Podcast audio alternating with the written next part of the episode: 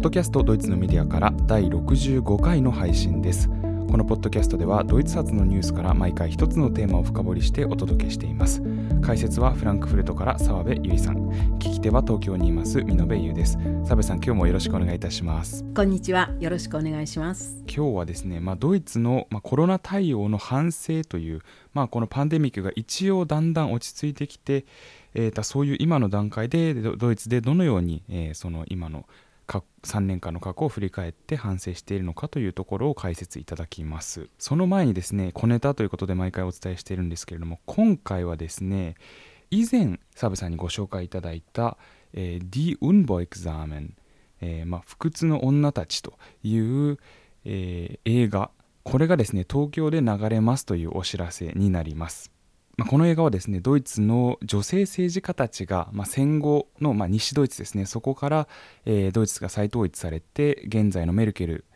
えー、現在ではないですね今の一つ前の、えー、メルケル首相に至るまで、えー、まあ、女性政治家というのがさまざまにいたわけですけれどもその女性政治家たちの歩みというのを追ったドキュメンタリーになります。ドイツの文化機関であるゲーテインスティテュートのが、えー、と4月の20日から23日に東京の渋谷で開催しますドイツ映画祭で、えー、オープニング作品として、上映されるということがあの発表されました。4月20日とですねそれから4月23日にそれぞれ1回ずつ上映されるということです、まあ、もちろん日本語字幕付きですのでぜひあの見ていただきたいと思います。はいありがとうございます。今日はコロナの話をします。でただね最初にねちょっと一つの問いをまた掲げておきたいんですがそれは一つの国にとってその国の国民の命や生活あるいは健康を守る以上にね大切なことってあるんだろうかっていう問いです。でこれねあの普通に考えれば国民としてはあの、まあ、日本であれドイツであれねいや私たちのね命や生活を守るのが国の一番の重要課題だろうって言いたいわけなんですけれども、はい、現にねウクライナでは今国民一人一人の命や生活を犠牲にしてでも国の形を守る戦いっていうのが続けられているわけでで周囲の先進国もねウクライナが戦うことは当然で正しいっていうふうに見なしているわけですから必ずしもあの一人一人の国民の命や、えー、生活が最上位に置かれているわけではないっていうふうには思えますよね。うんでただ、えー、今日ねこの疑問から発してテーマにしたいのは戦争の話ではなくてコロナの話になります。っていうのはあのドイツでねこれまで、えー、取られてきたコロナ対策が、えー、ドイツ社会にね一体どういう問題を今投げかけているかっていう話になるんですけれども、えーと、今ドイツ社会ではね過去3年間にドイツで取られてきた一連のコロナ対策これは連邦レベルであっても州レベルであっても同じなんですけどそれについてのね、反省が行われているところなんですね。で反省と言いますとねまず、あのー、まあ、すぐに思いつくのはあの当初この COVID-19 っていうウイルスは未知のウイルスであって誰も何も知らなかったわけですよね。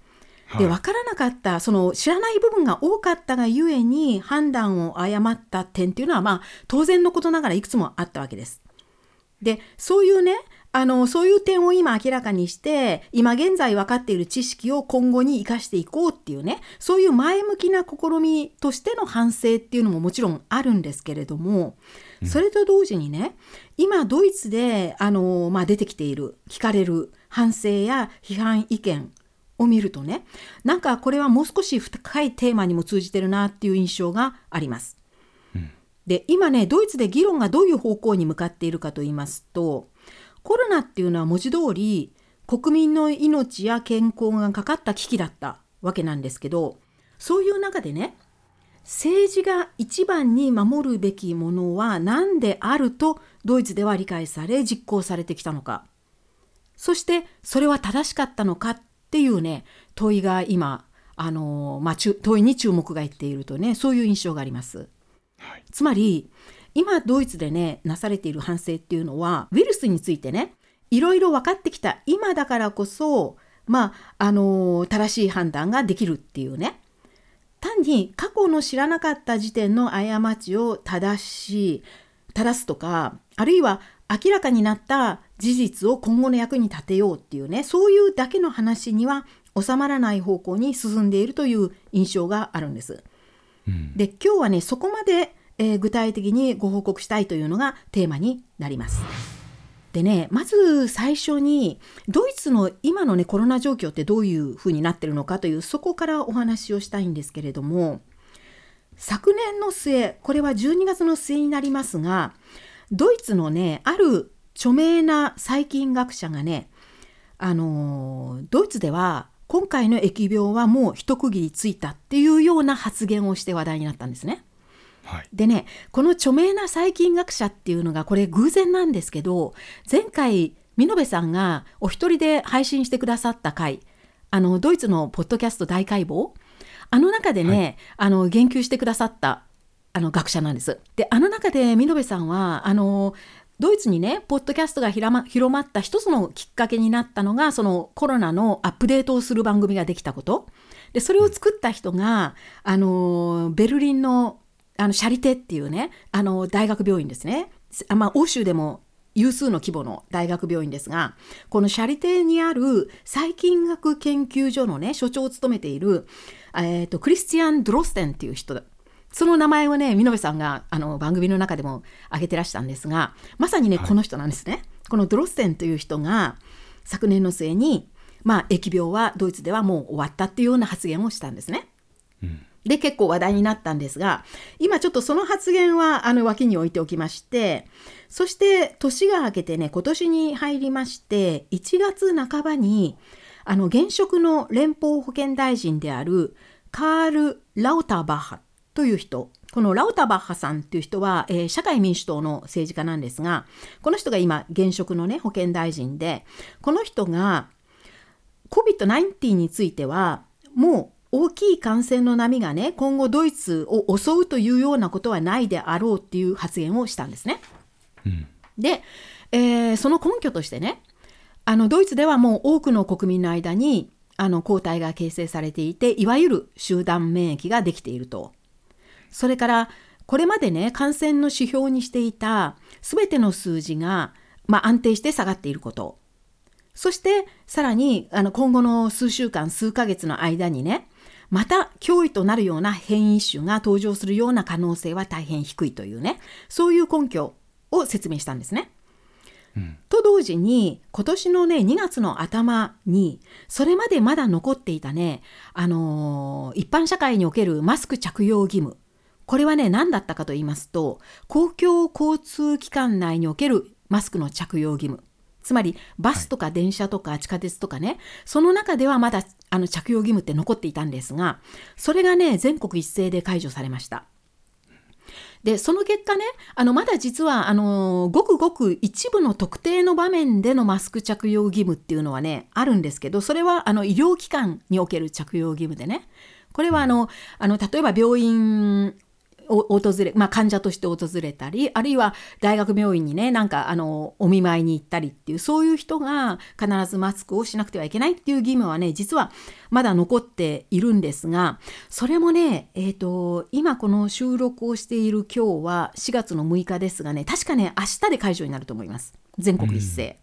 はい。でそれがね、まあ、ままだちっちゃい着用義務として、まあ、今現在は残っているんですがあの公共交通機関のマスク着用義務がなくなったことでねもう街からマスクをしている人が消えました。っ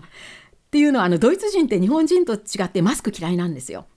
はいでだからね本当にあの2月のえ2日だったと思うんですがこの日に一斉に着あの交通機関における着用義務が解除されたっていうことでねそれ以来少なくともねフランクフルトではねほとんどマスクをしている人を見かけなくなったんですね。もうこの日を境にあのマスクが消えたっていう感じです。はいで私自身もねまだ実はマスク持っては歩いてはいるんですけどまあやりませんね全然。うんっていうぐらいそういう感じでマスクが消えたと。でマスク着用義務以外のその他の規制に関しては、まあ、これは例えば職場での衛生規制とかねテストをあの抗原テストのあのを受けなくちゃいけないとかあるいはあの雇用者はできる限りそのあの就労者にねホームオフィスをすあの提供しなくちゃいけないとかあるいはお店だとかどっかの窓口のように常にこうお客さんに対応するような場所では必ずガラスの間仕切りをしなくちゃいけないとかねああいうのはもうとっくにもうそれの前にそのこの前に廃止されていたんですね。ですからあのまあドイツではねいわゆる国レベルでのコロナ終了宣言といったようなものはしておりませんしそれにあの連邦保健省なんかはまだね国民に一応注意は呼び注意を呼びかけてはいるんですけれども事実上はね今年の2月の初旬で、まあ、コロナの危機は去ったというね理解がドイツ社会では共有されされたというそういう話です。はい、じゃあねあのー、この過去の3年間をね総決算した時に結果的に一体ドイツってねあのー、どういうふうにコロナ危機を乗り越えたのか他国との比較においてね良かったのか悪かったのかっていうそういう話なんですがこれはね、うん、あの WHO が統計を数字の統計を発表しておりましてその最新のデータがね3月今年の3月末に出ておりますのでそれをもとにちょっとお話ししますとまずね結論から先に言いますとドイツはね他の西側先進国と比べた場合にまずね感染者これは延べ人数の人口比になるんですけれどもあ感染者はねあの他国に比べて多いです。ただその逆にね死者数が少ないんですね他国に比べた場合に。でねこれちょっと具体的な数字をお話ししますとこれがあの WHO が今年の3月末に発表した統計なんですがまずねドイツの感染者数っていうのはえー、まあ、感染者っていうのはこれあの延べ人数なので例えば同じ人が何回も感染したりもしますからね。あの、はい、あくまで延べで言っていますけれども人口比でね、えー、約46%が感染したんですね。でこの数字がね他国に比べて多いです。例えばねアメリカは30%少々。イギリスは36%イタリアは43%でフランスだけがねドイツよりもあの高いんですが56%ちなみにね日本は26%と大変低いです。ただねこの感染者数っていうのはねこれあのテストをやった数とねリンクしてるんですよね。はい、だからね、まあ、正直言って日本の数っていうのは、ね、あまり当てにならないと思います。っていうのは日本は特に当初あのテストをしない国で有名だったのでこの26%っていう数はね要するに分かってない人が多いんじゃないかっていう意味であまりねこう当てにならない数だと思うんですね。うんで次に死者の数なんですがドイツはね、えーと、全部で17万人弱がコロナで亡くなったというふうに言われておりましてこれは人口比でね0.20%に当たるんですね。でこの数字は他の国と先進国と比べて低いです。アメリカ、イギリス、イタリアっていった国はね、どこも0.3%以上になってるんですね。うん、でフランスは、えー、比較的低いんですけれどもドイツよりはちょっと高くて0.23%でこの死者の数もね日本はものすごく少なくてね0.06%なんですがこの日本の数もね私はあまり当てにならないと思っていてそれはねあの日本ではあの特に当初やっぱり亡くなった時に家族が死因をね究明したくしたがらなくってだから実際にはコロナで亡くなったのにそれがねあの分からないケースっていうのがすごく多いっていうふうに伝えられているんですね。うんうん、つまりあの死因を解明しない遺族の希望で死因は解明されないっていうケースがすごく多かったっていうふうに言われてますので本当にこんなに低かったのかどうかっていうのはちょっと分かりませんがただまあ、うん、まあ日本はあの死者の数は低かったんだとは思います。でこのようにねあのドイツの数っていうのは一般に他の国と比べて悪くなくって逆にまああのまあ、コロナ対策が失敗したとはとても言えない。むしろ死者の数が他国に比べて少なかったことでね全体としてはうまく乗り切ったっていう評価の方がドイツ社会全体では一般的です。ところがねそれと並行して今現在ドイツではこれまで行ってきたコロナ対策の中のいくつかの点がね大きな反省材料として取り上げているんです取り上げられているんです。うん、でね一体何がまずかったのかというねその具体的なあの点からまずあの上げていきたいと思います。でねまず1つ目の失敗と言えると思うんですがこれはねあのまさにウイルスについて当初未知の部分が多かったがゆえの認識と判断の誤りから取られた対策ミスの典型のようなものなんですけれども具体的に何かと言いますとね、学校及び幼稚園を含む児童学童保育所を長く閉鎖してしまった過ちなんですね。はい、でその結果ねあのドイツではコロナ世代っていうふうに呼ばれるような一部のね子どもたちの学力の遅れのみならずそういう子どもたちのね心身の影響にあ成長に悪影響を与えたことがねあの今数字を上げて報告されています。でこれに関してはねもうすでに2021年の半ば時点からあの徐々に発表され始めたんですけれどもあの、まあ、学力の遅れよりもねさらに衝撃的なのは子どものねいわゆる心の病の増加なんですね。はい、で症状としてはねうつだとか不安だとかあとあの摂食障害とかねそれから運動不足から来る肥満なんていうのも問題視されておりましてこういうことが全てね子どもたちの社会コンタクトを奪ってしまったことからあの起きているというふうに言われてるんですね。でしかもねこのような学校閉鎖措置っていうのはね実は全く不要だったっていうことが今ではね明らかにされています。じゃあ一体何を間違えてね、そんな措置を取ってしまったのかっていうことなんですが、これはね、あの、本当に当初の話なんですけども、まだこのウイルスが全く未知で、あの、誰も何も分かっていなかった時に、子供はね、スプレッダーになるっていうふうに考えられたんですね。あのスプレッダーっていうのは感染を広める一番のまあ大きい媒体っていうことなんですが、あの当初から子ども自身がコロナに感染した時の症状は非常に軽いっていうことが言われておりましてそれ自体は問題視されていなかったんですけれども子どもが媒体となってウイルスをね広める。つまり例えば学校や幼稚園で子ども同士で移し合ってその子どもが家に帰って帰って両親に移すとかあるいは同居しているねおじいちゃんおばあちゃんとか、まあ、もし近所に住んでいるにしてもそういうおじいちゃんおばあちゃんに移す。つまり高齢者が移されてそこから重症化して最悪の場合亡くなってしまうとかね。そういう危険、うん、あるいは逆に子どもが家庭からウイルスを学校に持ち込むことで教員に移すとかね。そういう方がものすごく心配されたんですよ。はい、それであのドイツではコロナが登場してかなり早い時期にね学校だとか保育所のロックダウンが始まるんですね。うん、でこの学校閉鎖がねなされるようになった経緯をちょっと具体的にもう少しご報告しますとドイツでねあのコロナの感染の危険が深刻に捉えられて連邦保健省がね初めて国民に警告を発したのは2020年の3月に入ってからでした。で確かねちょっとうろ覚えなんですけど3月の頭にね初めてコロナが死因になって、まあ、死者が出たということがねあの発表されたと思うんですね。はい、でねその1週間後ぐらいにすでにほとんどの州でね学校と保育所がね閉鎖されたんですねドイツでは。そして学校ではねホームスクーリングという形が取られます。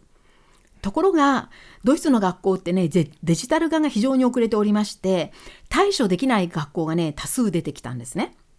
でそれに加えましてあと家庭でもね特にあのまあ所得があまり多くない家庭だと子供専用の端末っていうのがない家庭って結構多くって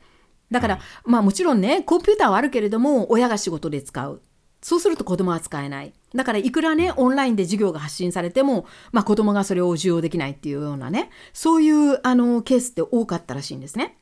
あるいはその親の教育レベルによってはあのデジタル機器の扱いすらまあよくわからない親がいてそうすると子供をフォローなんかできないわけですよね。でそういうことで先ほどお話ししたような心の病とはまた別にね家庭環境によって子どもの学力格差がここで大きく開いてしまったっていうふうにも言われています。はい、でこのまあですから学校閉鎖がね始まったのはその3月の2020年の3月の半ばからなんですけれども当初の予定ではねあのドイツは春にイースターがイースターの休日がありましてそれをね挟む形で2週間全国一斉に学校って春休みに入るんですよね。はい、でそれはねあの年によってそのいつになるかっていうのはイースターの時期ってあの日付は変わりますので何日から何日までって決まってるわけではないんですが、うん、この年にしても2週間はもともと春休みって予定されていたんですよ。でそれがねこの年の場合4月のね上旬だったんですがその当初の予定ではねその春休みを少し前倒しして、まあ、延長するっていう形が取られましてだから3月の半ばに学校をね一応ロックダウンするけれどもあの正規の春休みが終わった段階でまた再開しようっていうそういう予定だったんですね。はいところが実際には4月の半ば過ぎにね、あのー、まあ、春休みが終わった終わってもあの感染の状況っていうのは州によってだいぶ違いまして結果的にね州ごとにバラバラな決定がなされていくんですね。で特に学校を再開したあの州でも教師がねもうその前にコロナに感染して学校を休んでいたりですからそうなるとまあ教員が不足していると。あるいは教師側がねまた子どもから感染さあの感染するんじゃないかっていうそういう不安もありましてたとえねあの再開した学校にしてもねまずねあのクラスを2つに分けるってことがなされたんですね。でドイツの学校のクラスのあの1クラスの人数って日本よりはるかに少なくってせいぜい二十数人ぐらいなんですけれどもそれをもっと小さいグループに分けようっていうことで2つにしてねあの教師が2回同じ授業をするっていうことがなされたんです。でもそうすると教師側にしてみると負担は2倍になるわけですよね。でさらに子供にしてみても行く曜日と行かない曜日っていうのが出てきちゃうわけなんですよ。だからとてもねこう授業が正常化したとは言えない状態だったんですね。でさらにねどの学校でもまず最初にね優先して卒業年度の学年から先にあの授業を再開したんです。でまあ卒業年度の学年っていうのは修了試験なんかを控えてますからまあ大事っていうことでねそちらを先に優先して授業を始めたので低学年の子どもたちっていうのはねまたしばらくは家で待機みたいな形にもなったわけなんですね。うん、でそうこうしてる間にあの結果的に大して正常化しないままそのままね夏休みに今度突入します。でまあ、あの夏休みが終わると一応まあ正常化はあの学校を普通に開けようとはしたんですけれども今度は季節が冬に向かったことでドイツはコロナの第2波に入るんですね。で第2波っていうのは第1波よりもはるかに感染者の数が増えましたからもっと事態は深刻になって結果的にねあの冬に入るとまたねドイツは同じことをするんですね。つまり学校閉鎖をまた始めます。で今度はね、あのー、ドイツの冬休み。っていうのは、まあ、クリスマスの直前から普通始まるんですけれどもそれを前倒しして12月のね上旬あたりからもう学校閉鎖をしてしまってそしてまたね冬休みが終わるまで、まあ、クリスマス休みを延長するような形で長くとってで正規の冬休みが終わった段階でまた再開しようっていうねそのイースター休みの時と同じ措置がまた取られるんですが実際にはあの1月の頭にクリスマスクリスマス休みが終わってもまだドイツは第2波の真っ只中でとても正常にね学校を再開できるような状況ではないっていうことで実際には多くの州で2021年の2月半ば半ばまで学校は閉鎖されたままだったんです。うん、そんなことでね結果的にね2020年から2021年の、まあ、頭にかけて学校ってほとんど機能してなかったんですよね。うん、でそうこうする間にもね、あのー、本当に子どもたちってスプレッダーなのか学校や保育所はね本当にホットスポットなのかっていうねそれまでの認識を疑う声っていうのは出始めたんですよ。はい、で結果的にね今獲得されている知識からは実は子供はスプレッダーではなかったっていうことが明らかになっておりましてしたがってドイツがねこの2020年中に行った学校や保育所の閉鎖っていうのはね全く不要だったっていうふうに言われています。つまり閉める必要はなかったんですね。でところがこの措置が、まあ、学力低下のみならず子どもたちの心身の成長にまで悪影響を及ぼしたわけですからこの間違った判断による間違った措置のね罪は大きいっていう話になるんですけどでもその一方でねでもこれはやっぱり誰か一人にね責任を押し付けられるような問題じゃなくって当初やっぱり知識がなかったがためのあの話なのでね誰に押し付けられる話でもないわけなんですよね。でまあそれはもう仕方がなかったとしかねまあ言いようがないんですけれどもただね一つだけちょっと付け加えておきたいのは今ねドイツではメディアがねこの点についてはね自分で反省をしております。はい。でドイツのメディアがねこのだあの学校閉鎖という点では自分たちにも反省すべき点責めを負うべき部分があるのではないかというね自己批判をしているということがねちょっと興味深いのでこの点をちょっとね、付け加えさせていただきますと、はい。一体ドイツのメディアはね何を反省しているのかと言いますとね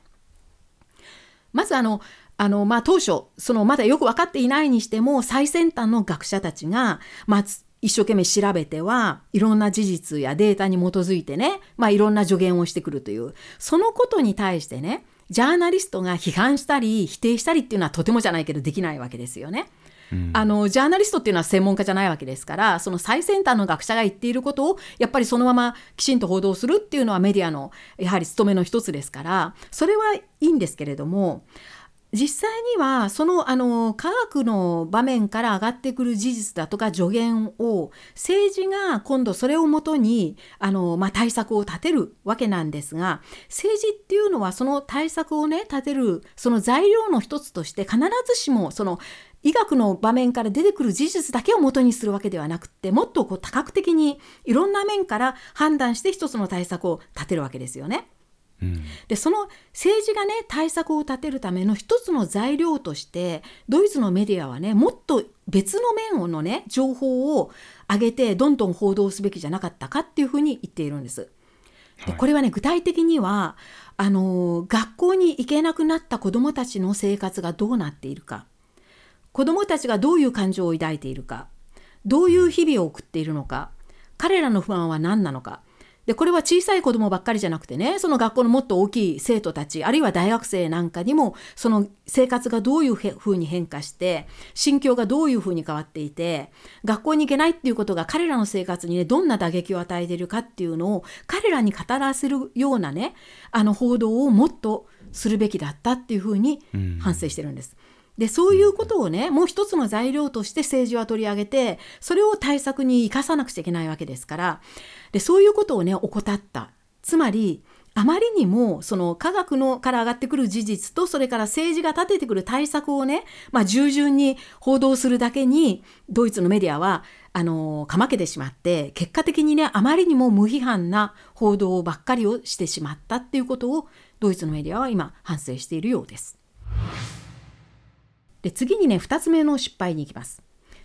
で今度はまた別の話になるんですがこちらの方がまあ深刻とも言えますし今度の失敗はね先ほどのようにあのまあ知識がなかったがゆえの過ちではなく政治家がねあまりにも不適切な発言をしてしまったというねその点が批判されているんですね。うんで何の話かと言いますとこれはねコロナワクチンの副作用を軽視する発言を政治家が繰り返してしまったっていうことなんです。で特にねこの点で矢面に立っているのは特定の一人の政治家であってねこれが先ほども名前を挙げましたけれども今現在連邦保健大臣を務めているカール・ラウタバッハという人なんですが、はい。この人がねあの、まあ、今問題にされているのはこの人がねあの当初からその、えー予防注射が始まった当初からね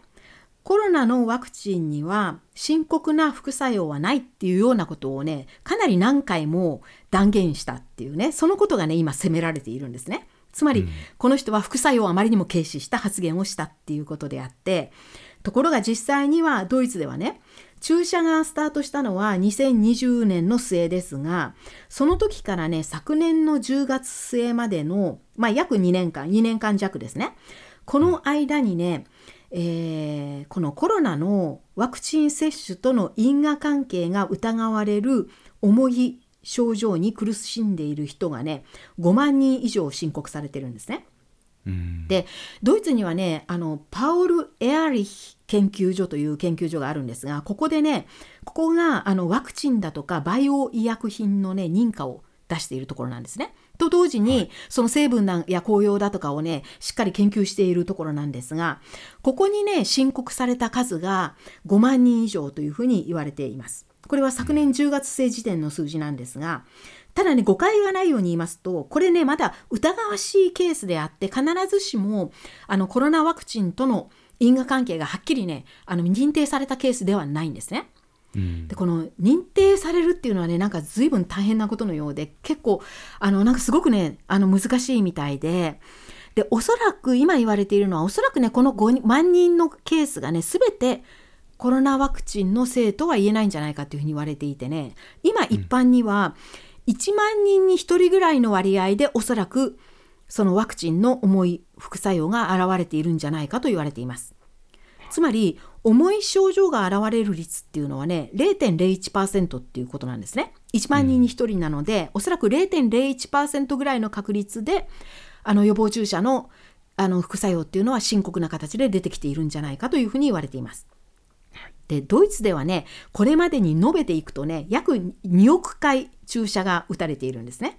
だから単純計算すると2万人ぐらいが重い副作用に苦しんでいるっていうことになります。でところがねあの2020年の末にドイツで予防注射が打てるようになって以降ね当時はまだメルケル政権だったわけですがこの政治家たちが誰もがね口を揃えて、まあ、国民にね速やかに注射を打つように進めるために注射の安全性を唱えて国民に訴え続けていたんですね。でその中でもこのラウターバッハという人が、まああのー、一番ね、まあ、メディアの一番、まあ、正面に立って国民に注射をしろしろって言ったわけなんですよ。うん、でこの人は当時まだメルケル政権の時にはねまだ大臣ではなかったんですけれどもただこの人自身あの医学者であの特に疫病学もね専門にしていたような人なので、まあ、政界の中で一番コロナに詳しいというふうに言われで結果的にねあのこの人はあの当時メルケル政権でも、まあ、専門者委員会なんかがあの作られてその政府が立てるねコロナ対策に大きく関わっていった時にその委員会のね、まあ、責任者みたいに代表者みたいな立場にありましてつまり、メルケル政権が立てていたそのコロナ対策にねものすごく大きな発言力を持っていたんですね。ですからまあ正面に立っていたと。そしてさらにこのラウタバハさんはあの最初からすごく慎重な態度を、えー、と意見を表明していてだから規制はねコロナの規制に関してはあの厳しくやりたいっていうそういう人だったんですね。うんで、まあ、前政権の間からコロナについてはものすごく多く何回もメディアに登場しては国民に注意を促してそして2021年の半ばぐらいからつまり予防注射が始まって半年ぐらい経った時からね、まあ、あの随分あの新聞の取材だとかあるいはあるいはテレビのトークショーやインタビューにも出演しては、は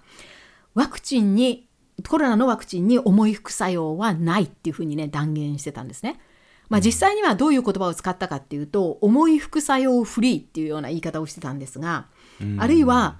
あのこんなにね多くの専門家が集まって徹底的に検査したようなワクチンは他にないっって言ったりあるいはね、もし重い副作用があるんなら今の時点でこの今の時点っていうのは2021年の半ばの時点のことですが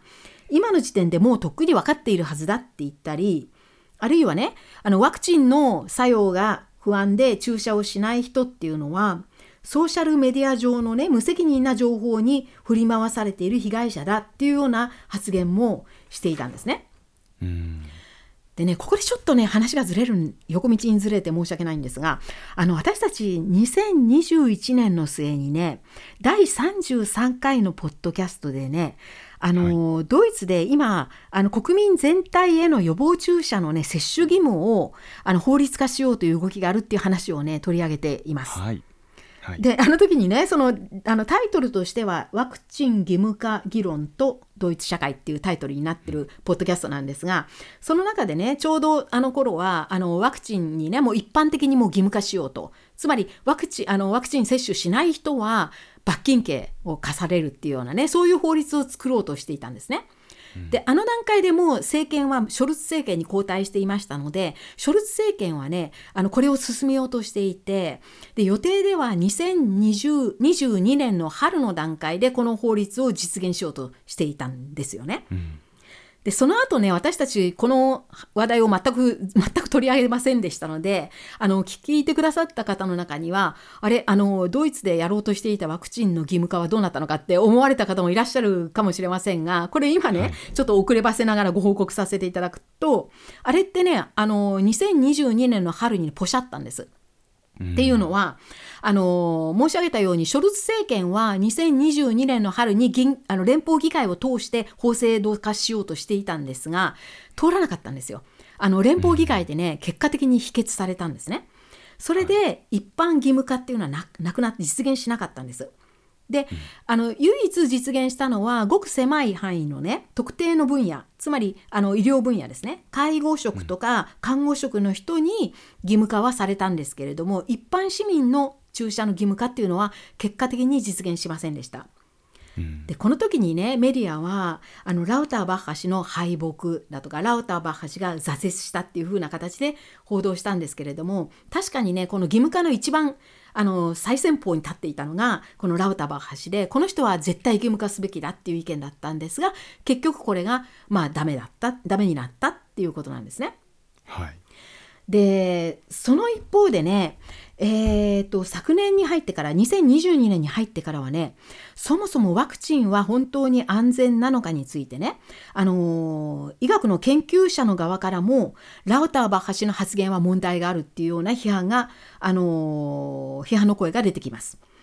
で彼らが言うのはそもそもねどんな医薬品にも副作用っていうのは伴うんだと。ただそれがね軽いか重いかっていう話であってねその重い症状っていうのは個人によっても全然違うわけですからだからねはっきりあのラウタバー博士のようにコロナのワクチンには重い副作用はないっていうふうに断言するのはねまずいっていうようなあのそういう批判の声も出てきます。うんそしてね、あの、昨年の半ばあたり、2022年の半ばぐらいから、ラウタバッハ氏自身がね、自分の発言を変えていくんですね。でこの段階ですでに実際にこの注射の影響でねあのどうも因果関係が疑われるような症状に悩まされている人のケースっていうのが次々報告されてきてこれが無視これをもう無視できなくなるんですね。それでラウターバッハ氏は昨年の半ばあたりからどう何と言い出したかと言いますとごくごく稀なケースではあるけれども重い副作用は生じうるというような発言をし始めます。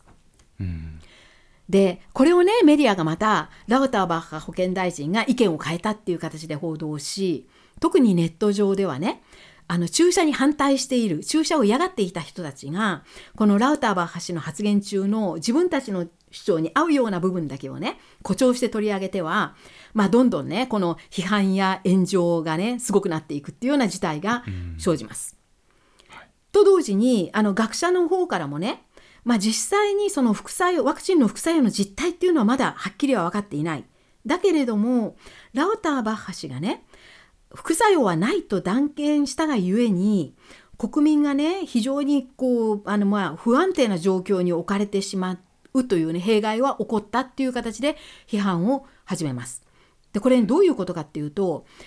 例えばねあの注射を打ってなんか具合が悪いと。その後なんか体調が優れない。で、全然治る気配がないと。で、どうやらなんか注射を打ってから自分は体調が悪いって思った人がいたとしても、でも注射、あの注射にはね、あの副作用はないっていうふうにね、はっきり言ってたよなっていうふうに思うと、まあ、医学、普通の医学知識がない一般人からするとね、もしかしたら自分のこの体調の悪さは別の原因があるんじゃないかとかね、気のせいなんじゃないかっていうふうに思っちゃいますよね。あるいはねあの医者に行ってまあ普通あの具合が悪い人っていうのはまず最初に行くのはホームドクターなわけでねホームドクターっていうのは専門医ではなくて一般医なわけです。でそういう医者がねもしその患者症状を訴えかけてきてもしかして注射の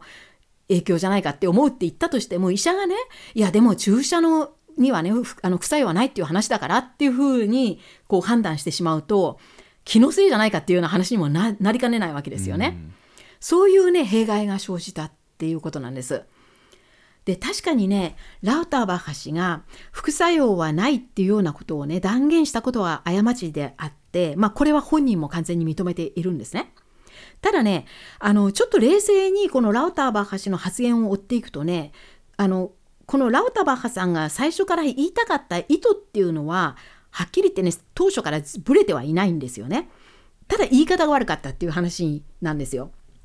っていうのはラウターバッハ氏が言いたかったのはたとえねあの注射による副作用があるにしてもその副作用と実際にコロナに感染してしまってその後ね症状が重くなりあるいはね今、まあ、ドイツであの別の問題ですけどもロングコビットっていうのも言われています。日本でロングコビットって言ってますか、はいあのそうですね。えっ、とまあ長期的なそうですね。後遺症というふうに言ってますね。そうですね。後遺症ですね。ははい。はい、その通り。え、あのーあまあ、ロングロングコビットと言われるね後遺症にずっと苦しむようなそのリスクと比べると、注射をきっかけにするリスクの方がはるかに小さいと。だから皆さん注射を受けてくださいっていうその脈絡で言ってたんですよね。うん。でそれ自身はねあの間違ってはいなかったっていうことなんですよ。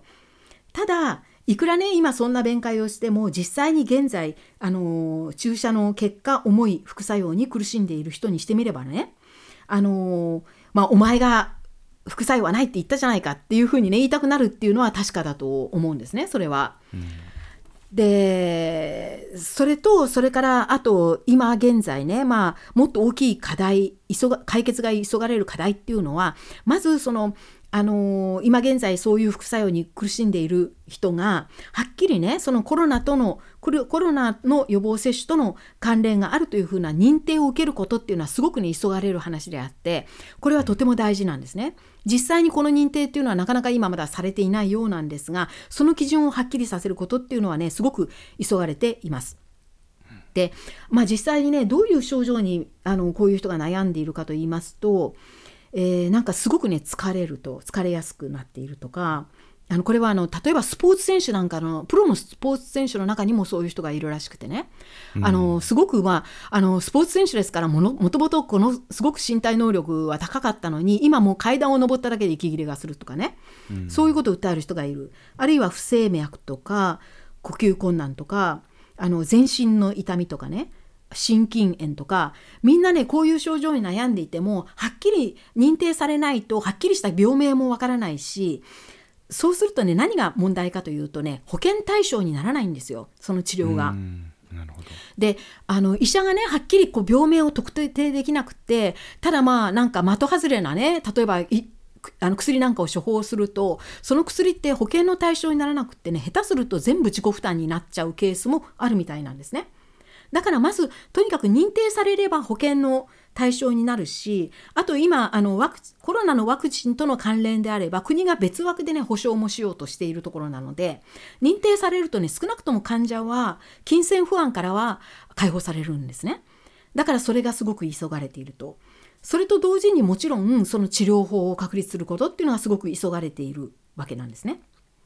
でまあ以上がね、あの2つ目の過ちなんですけれどもこの過ちをまとめますと、まあ、ドイツは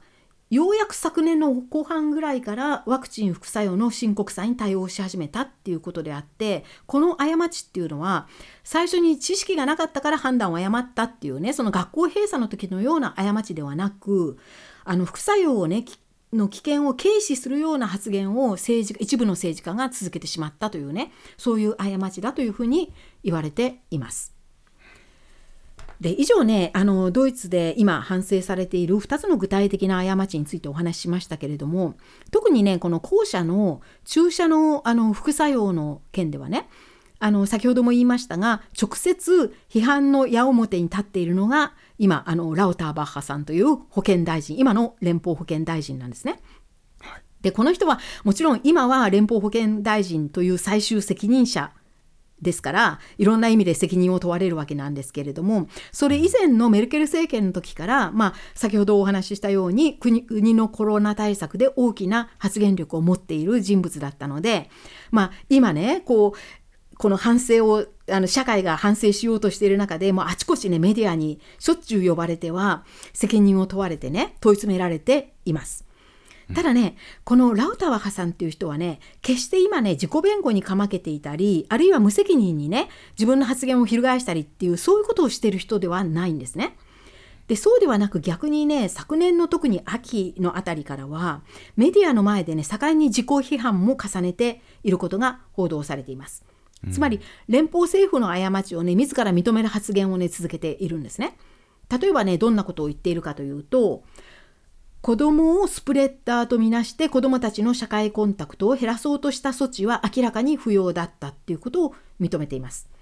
それとかその他にもね私たちはやりすぎの措置をねいくつかしてしまったっていうことを言っているんですが例えばどういうことかっていうとねこれはあのドイツはあの連邦制なので州によって随分ルールって違ったんですけども一部の州ではね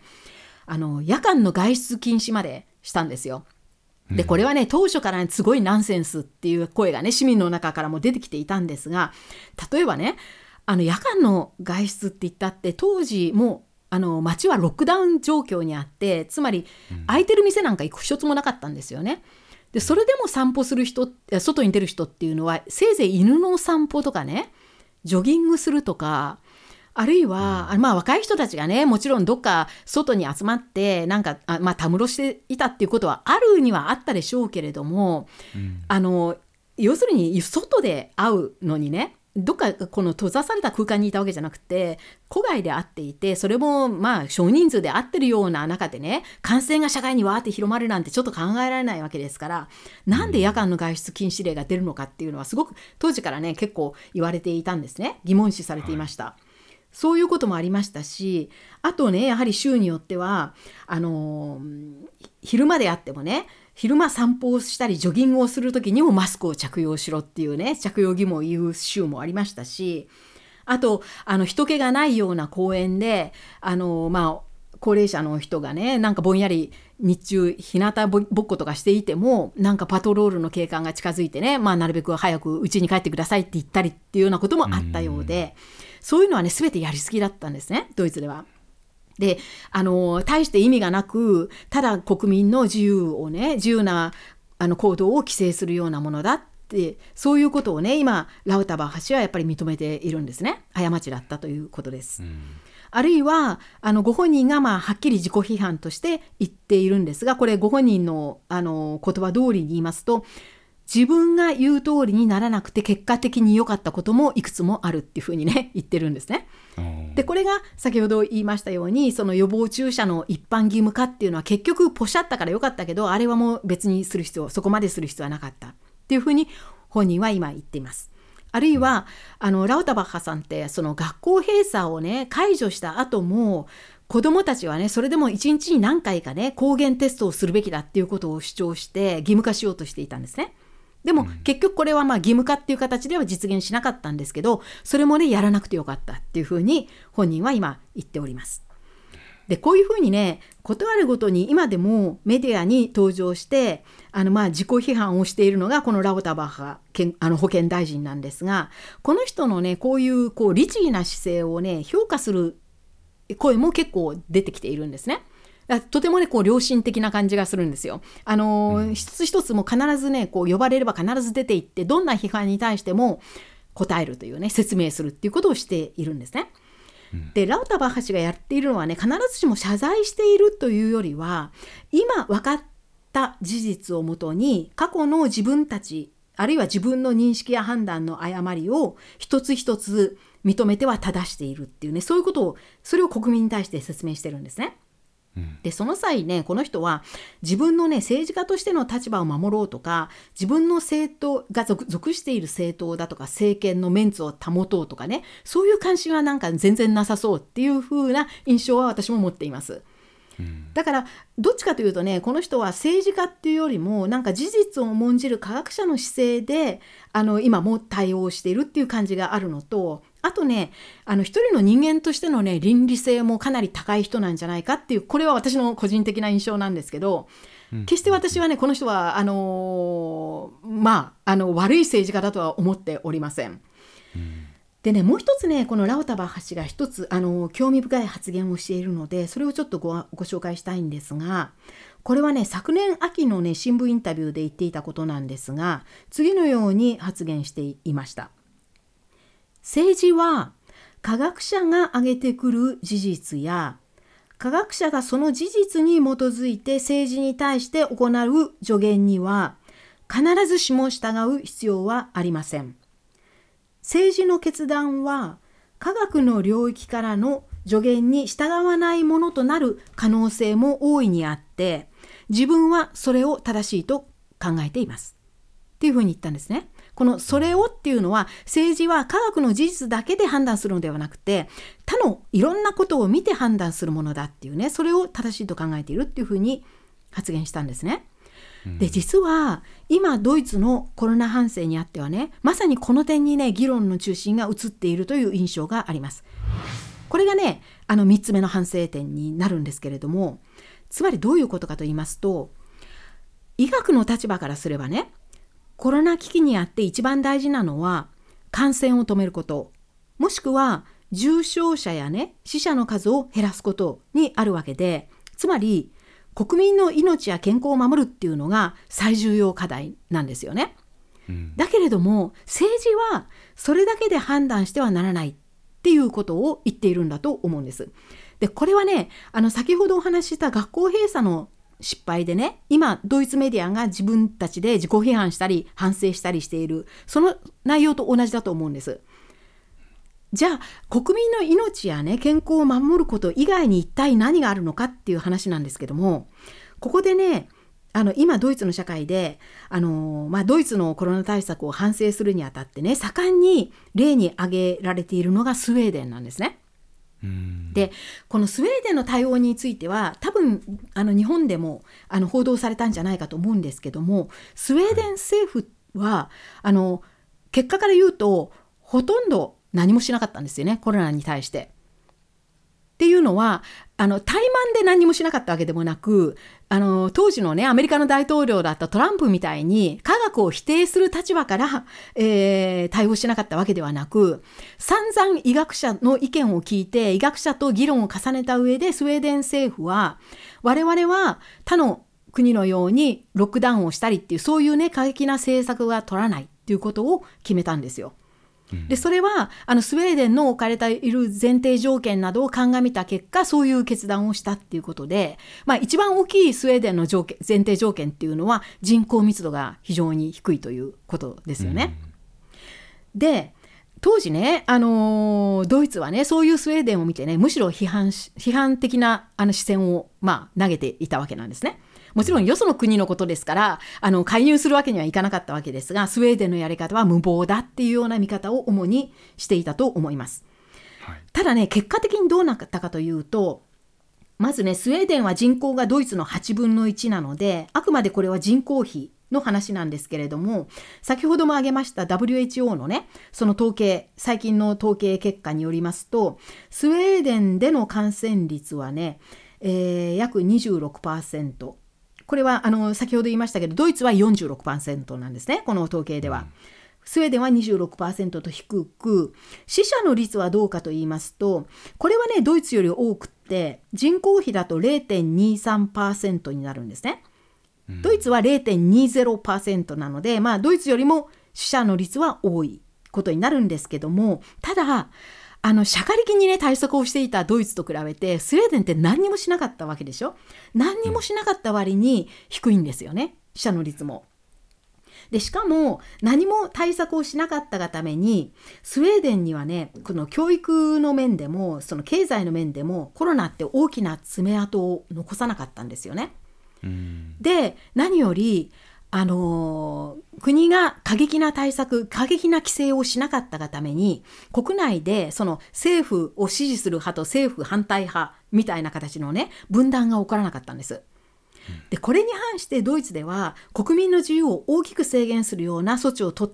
りしかもその措置の中にはね不要なものも多かったことが今分かっているわけで結果的にねこの3年間のドイツのコロナ対策はもしかしたら民主主義の原則から逸脱してしまった部分があるんではないかという反省が今起こっております。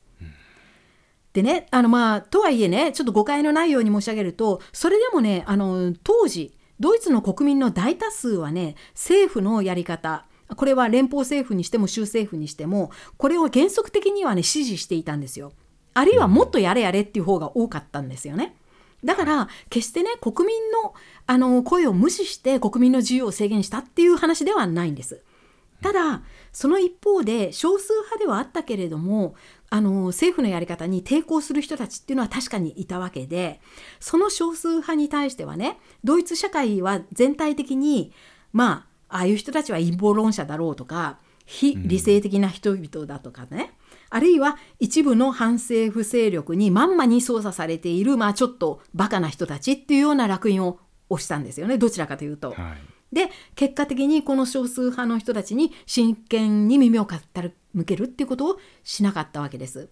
でそこからドイツ国内の分断が大きくなったっていうことがね言われておりましてこれは実際に、あのー、私たちのポッドキャストでもよく名前を挙げる、あのー、極右の政党 AF でドイツのための選択肢という政党がね支持率を伸ばしたりあるいは今年の頭に、まあ、あのクーデターから見てねクーデタ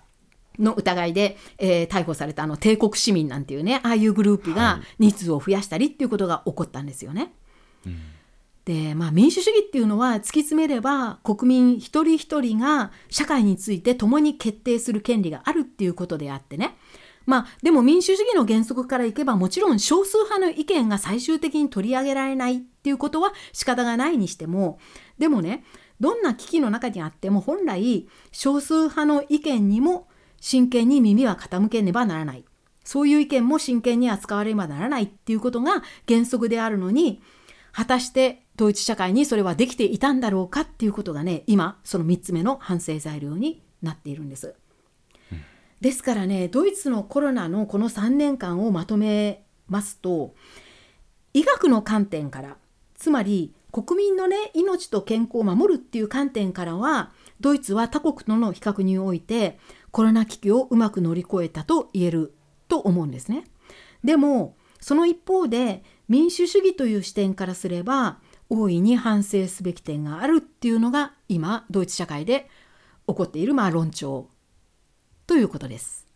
ありがとうございました。こうやってこうきちっと一つ一つあの検証していこうという姿勢は本当に、まあ、見習うべきところがあるなと見てあのお話を伺っていて思いました。日本ではどうなんでしょうね。あの日本も一応まあコロナは収まったというそういう理解になってるんですか？そうですね、まあ、マスクの着もともとその着用義務というものがなかったというのもあってなんとなくこう、下火になるのもあのゆっくりというかだんだん1人2人マスクをしない人が増えていってみたいな感じですけれども。あなるほどで、うん、まあ国が行ったその対策に対するこう検証みたいなのはこれからっていう感じなんでしょうかね。行われるといいんですけどそもそも。という感じだと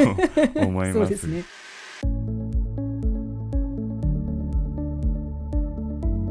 ドキャストドイツのメディアから第65回は、まあ、ドイツのコロナ対応の反省ということで解説をいただきました。今回の内容についてのご意見やコメントあるいは感想テーマのご提案といったものはドイツ .media.gmail.com までメールでお寄せください。えツイッターもやっています。アットマークドイツアンダーバーメディアで検索をぜひしてみてください。それではまた次回お会いしましょう。ポッドキャストドイツのメディアからでした。